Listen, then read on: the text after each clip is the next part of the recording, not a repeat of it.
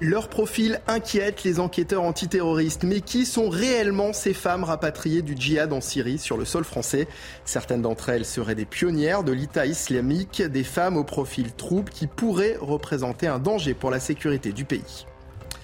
Alors que les manifestations de mardi se préparent, Jean-Luc Mélenchon propose l'organisation en parallèle d'une très grande marche contre la réforme des retraites. De son côté, Gérald Darmanin dénonce le profond mépris de la valeur travail d'une partie de la gauche. Ce samedi, ça faisait 500 jours que les soignants non vaccinés ont été suspendus. La France est le dernier pays d'Europe avec la Hongrie à ne pas avoir réintégré ces soignants. Vous verrez dans un instant que certains d'entre eux ont décidé d'aller proposer leur savoir-faire à l'étranger. Et puis en Israël, Benjamin Netanyahu s'est exprimé après les deux attaques sanglantes de ce week-end à Jérusalem-Est. Ce samedi, deux personnes ont été blessées par balle au lendemain d'une fusillade qui a fait sept morts près d'une synagogue. Le Premier ministre israélien promet une réponse forte, rapide et précise.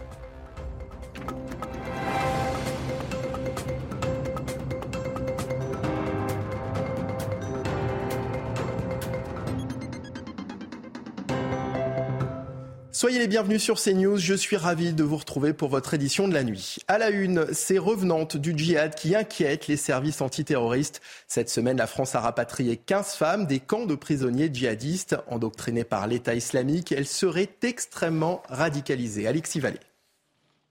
Ce sont des profils lourds et alarmants, loin de l'image d'une victime de l'État islamique. Celles qui rentrent le font parce qu'elles ne voient pas comment continuer leur combat sur zone. Pour autant, elles demeurent profondément ancrées dans leur radicalité terroriste et islamiste. Sous couvert d'anonymat dans le Figaro, les enquêteurs de l'antiterrorisme constatent une évolution entre les premiers rapatriements en 2016 et ceux de cette semaine. Selon eux, la France a désormais affaire à des femmes endurcies, vétérans de la première heure, avec un rôle majeur au sein de Daesh. Endoctrinement, recrutement, maniement des armes ou maintien de l'ordre, certaines auraient même commis des actes de torture sur leurs esclaves domestiques. Nous commençons à disposer de suffisamment de matériaux pour reconstituer les parcours. On ne compte plus les dossiers où figurent ces combattantes posant avec Kalachnikov et bébé dans les bras. Arrivées en France, ces femmes sont systématiquement judiciarisées. Elles peuvent parfois être mises en examen et incarcérées, tout en restant au contact d'autres détenus. Alors incarcérées ou pas, ces femmes sont, quoi qu'il en soit, de retour sur le sol français et selon Jean-Michel Fauvergue, ancien chef du RAID, elles représenteraient un réel danger. Écoutez, il était invité de Punchline ce samedi. On va ramener du danger sur notre territoire national parce que ces femmes-là sont des femmes combattantes et elles sont déterminées. On va ramener du danger et ensuite on va ramener aussi euh, des vecteurs de, radicalisation euh, parce qu'elles vont continuer à, à essaimer euh, ce qu'elles ce qu'elles ont fait. Je ne parle pas des enfants, je parle des femmes, mmh. tout, spécialement des femmes. Alors Certes, bien évidemment, pour rassurer ceux qui nous écoutent euh, autour de la table, elles sont judiciarisées immédiatement. C'est-à-dire quand elles arrivent sur le territoire national, elles sont prises en compte par la justice. Euh, il, y a des, enquêtes qui sont faites. Euh, et là, il y a deux types de, problématiques. Soit l'enquête arrive à démontrer qu'elles sont impliquées, et la plupart du temps, c'est le cas, et, et, elles seront jugées et leur, et, leur, et, donc elles seront condamnées. Et, voilà. La, problématique, c'est qu'aujourd'hui, avec euh, la, la, problématique qu'on a sur la justice, elles seront condamnées et elles seront relâchées assez rapidement. Et donc le, la, la, problématique, c'est que ce danger-là, eh ben, il va exister même après la prison. À Paris, plusieurs dizaines de personnes se sont rassemblées place du Trocadéro pour réclamer la libération immédiate des Français détenus en Iran et dénoncer le régime iranien, parmi elles des familles de détenus. Écoutez. En tant que proche et en tant que famille, on se, on se bat avec les armes qu'on a, c'est-à-dire euh, euh, la communication, des actions de soutien euh, comme, comme ce rassemblement aujourd'hui. On se mobilise parce qu'on sensibilise l'opinion publique, parce qu'on sensibilise notre gouvernement, parce que on montre qu'il faut continuer à se mobiliser au, maximum pour, pour faire bouger les lignes et, et les libérer. Chaque fois qu'il y a un événement comme cet événement d'aujourd'hui, la réalité nous, nous saute au visage et c'est des, des situations très difficiles à vivre. Dans le reste de l'actualité, la NUPES ne cherche qu'à bordéliser le pays. Les mots de Gérald Darmanin, interviewé par euh, nos confrères du Parisien. Le ministre de l'Intérieur dénonce un profond mépris de la valeur travail d'une partie de la gauche, alors qu'une nouvelle journée nationale de mobilisation est prévue mardi.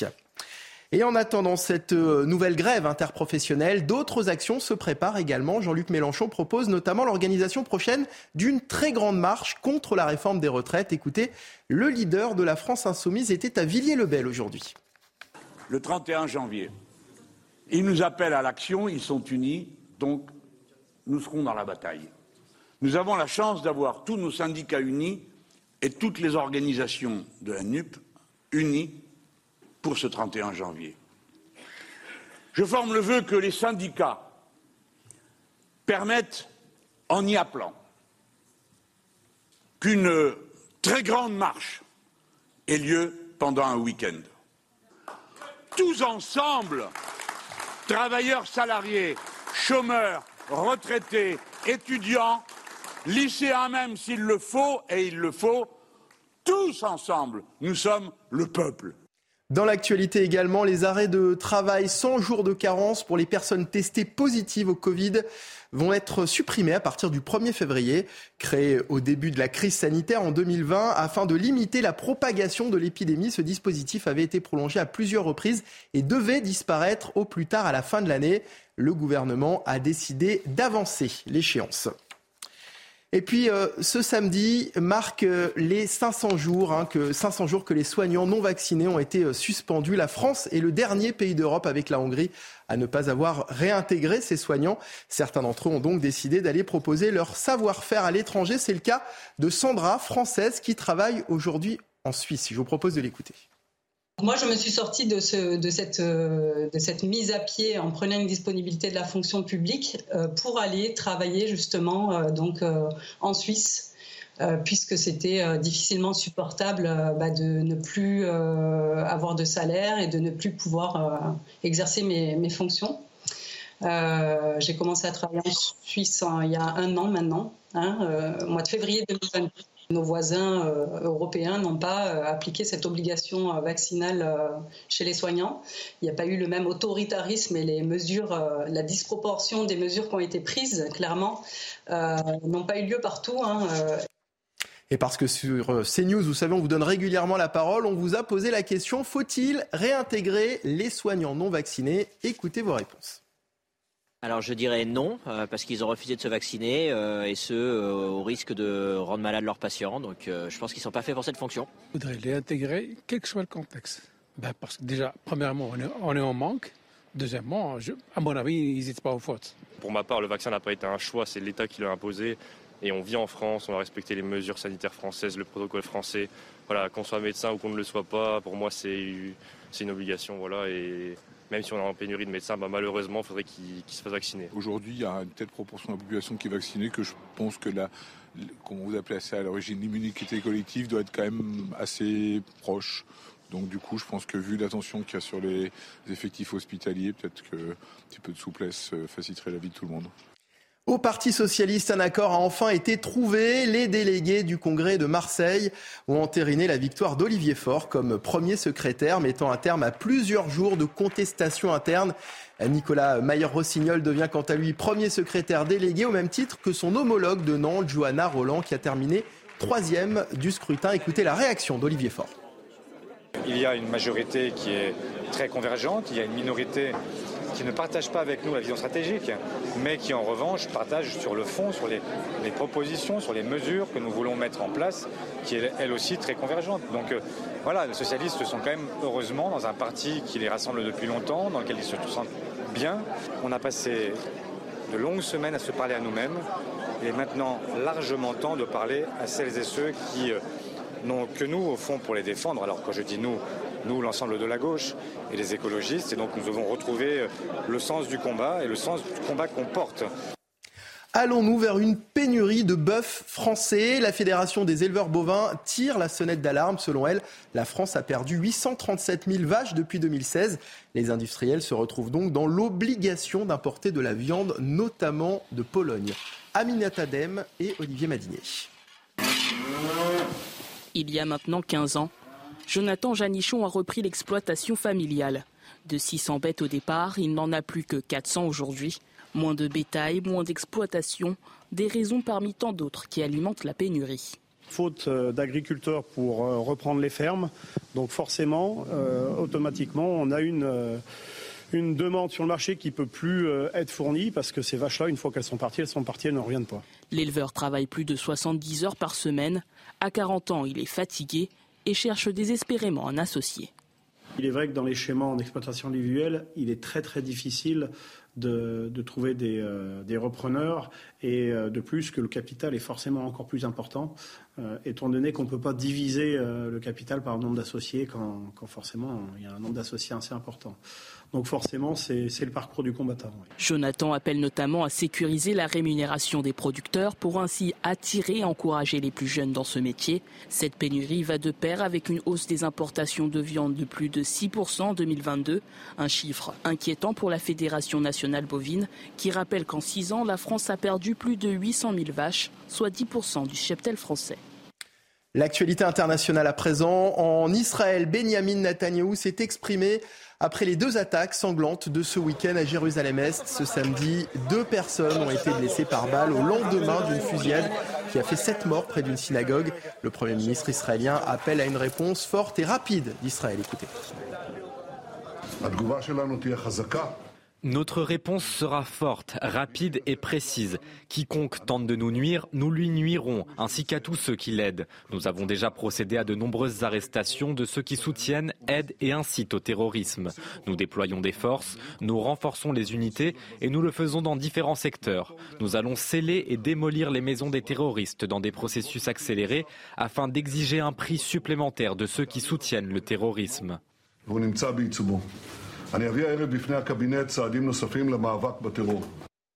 Aux États-Unis, le débat sur les euh, violences policières relancé après la publication d'une vidéo montrant l'arrestation violente de Tyree Nichols, un jeune afro-américain décédé le 7 janvier dernier. Des rassemblements de protestation se sont tenus euh, vendredi dans plusieurs villes du pays, dont Memphis, New York et Washington. Alexis Vallée. Un long passage à tabac, des coups de poing, de pied, de matraque. Pendant de longues secondes, Taylor Nichols est même aspergé de gaz lacrymogène et visé par un pistolet taser à décharge électrique. Cette scène, captée par les caméras piétons des policiers, n'était au départ qu'un banal contrôle routier à Memphis dans le Tennessee. Le suspect devait être arrêté pour une infraction et tentait de s'enfuir après une confrontation avec cinq policiers noirs.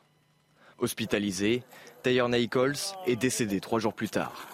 Quand mon mari et moi sommes arrivés à l'hôpital et que j'ai vu mon fils, il était déjà mort. Il l'avait réduit en bouillie. Il avait des bleus partout. Sa tête était enflée comme une pastèque. 30 minutes après sa diffusion par la police, la vidéo devient virale et enflamme les États-Unis.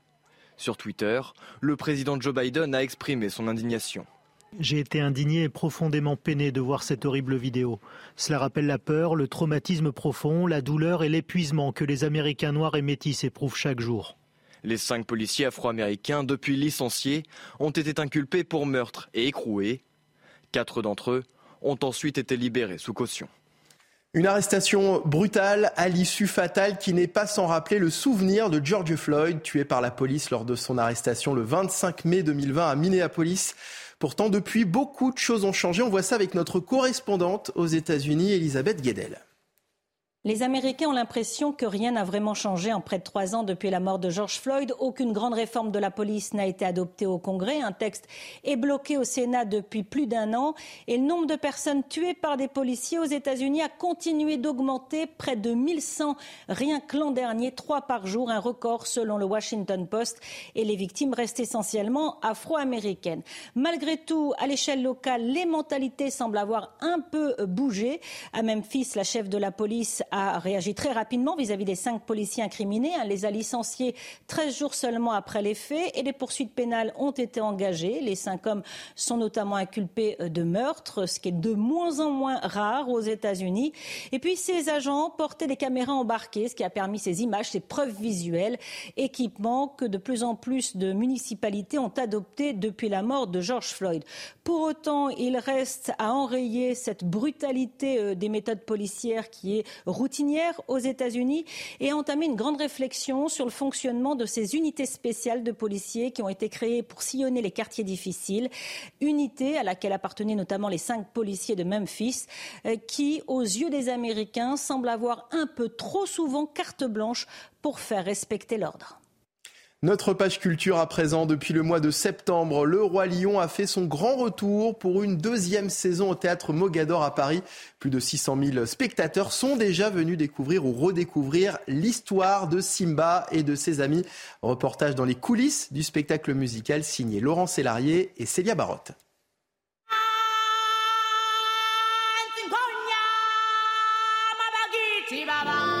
L'histoire de la vie, une chanson indissociable de ses personnages. Mufasa, Simba, Nala et leurs amis, tous sont réunis au théâtre Mogador. Six jours sur sept, près d'une cinquantaine d'artistes emportent les spectateurs dans l'histoire du Roi Lion, un défi dont ils ne se lassent pas. Tous les jours, c'est le spectacle est différent parce que le public est différent, il ne réagit pas pareil à chaque fois. Donc on est obligé de jouer avec ça, mais aussi avec les humeurs du jour. On a vraiment la possibilité de toujours réinventer, chercher, euh, parce que c'est un spectacle qui est extrêmement profond en termes de chant, en termes de danse, en termes de costumes.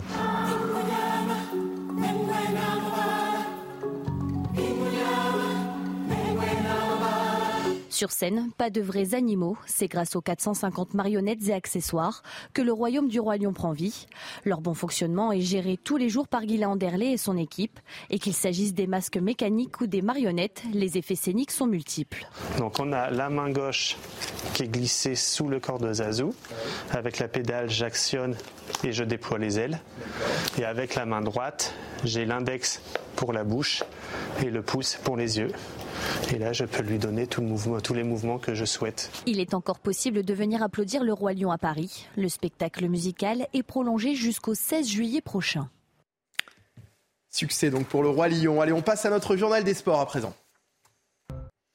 Et on ouvre ce journal des sports avec du football. Et Marseille, tenu en échec à domicile par Monaco. Dès la 17e minute, les Monégasques ouvrent le score par un but contre son, camp de Jordan Verretou. Alexis Sanchez égalise pour les Phocéens à la 47e minute. C'est la fin d'une série de six victoires en Ligue 1 pour les hommes d'Igor Tudor. Écoutez la réaction du défenseur marseillais Samuel Gigot. Ça a été une première mi-temps très compliquée pour nous. Monaco, ils nous ont fait mal, hein, clairement. C'est vrai qu'ils ont bien joué les, les contre-attaques surtout. On a eu pas mal de, pertes techniques aujourd'hui, on a perdu pas mal de ballons et c'est vrai que face à une bonne équipe, vous pouvez le payer cash. On a eu de la chance qu'à la mi-temps, c'était que 1-0. Après voilà, on s'est dit à la mi-temps qu'il fallait, fallait appuyer sur l'accélérateur parce que c'était pas assez, être plus agressif et je pense en deuxième mi-temps on peut même le remporter ce match. Mais voilà, c'est aussi c'était un bon match c'est une belle équipe et je pense qu'ils ont bien joué aussi donc euh, je pense que le match nul il est équitable. Toujours en Ligue 1, le match nul de Lens à 3 en début de seconde période. Un Yasser Laroussi ouvre le score pour les Troyens. Il a fallu attendre la 88e minute pour voir l'égalisation lensoise par Adrien Thomasson. Les 100 et or sont toujours invaincus depuis 13 matchs. Écoutez la réaction de l'entraîneur lensois Francaise. Plusieurs sentiments forcément dans un match comme ça. Certainement que le... Alors, le tout premier quand même, le tout premier c'est de d'être satisfait de ne pas avoir perdu un match euh, comme celui-là et, d'avoir euh, été chercher cette égalisation. Okay. Final logique quand même, mais, mais donc ça c'est le premier sentiment. Après le deuxième, il est quand même de la, de la déception de ne pas avoir pris les trois points dans un match qu'on a à 95% en tout cas euh, dominé. Du rugby maintenant et la victoire lyonnaise face à Clermont en ouverture de la 16e journée de top 14.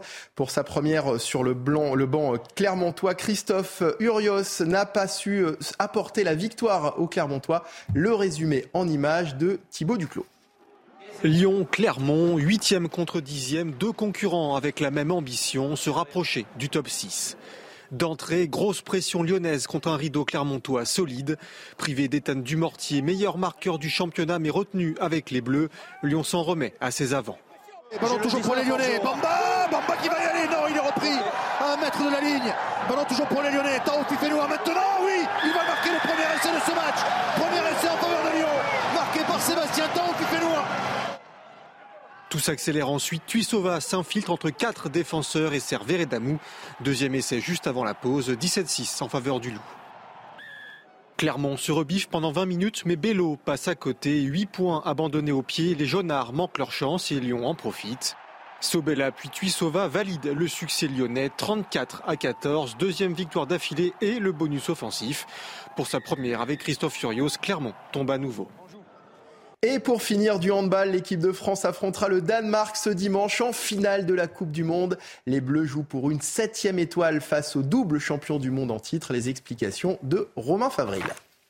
C'est un combat titan qui est annoncé euh, demain soir pour la plus belle rivalité sportive euh, de ces dix dernières années entre l'équipe de France et l'équipe du Danemark. D'un côté, les Français champions olympiques en titre, de l'autre côté, les doubles champions du monde en titre, les Danois. En 2016, en finale des Jeux, les Danois avaient privé les, Bleus d'un troisième titre olympique d'affilée. Cette fois-ci, il faut que ça s'inverse. La France doit priver le Danemark d'un troisième titre mondial d'affilée. Il va falloir proposer le plus beau des handballs, réaliser la partition parfaite. Le Danemark, c'est un gardien de but monstrueux nommé euh, Niklas Landin. C'est un buteur qui s'est mué en passeur ces derniers mois, Mikkel Hansen. Mais en face, la France est une usine à champions qui n'a cessé de répéter son objectif, aller chercher cette septième étoile. Six ans après le dernier titre mondial obtenu en France, à Paris, c'était à Bercy. Leur profil inquiète les services antiterroristes. Mais qui sont réellement ces femmes rapatriées du djihad en Syrie sur le sol français? Certaines d'entre elles pourraient représenter un danger pour la sécurité du pays.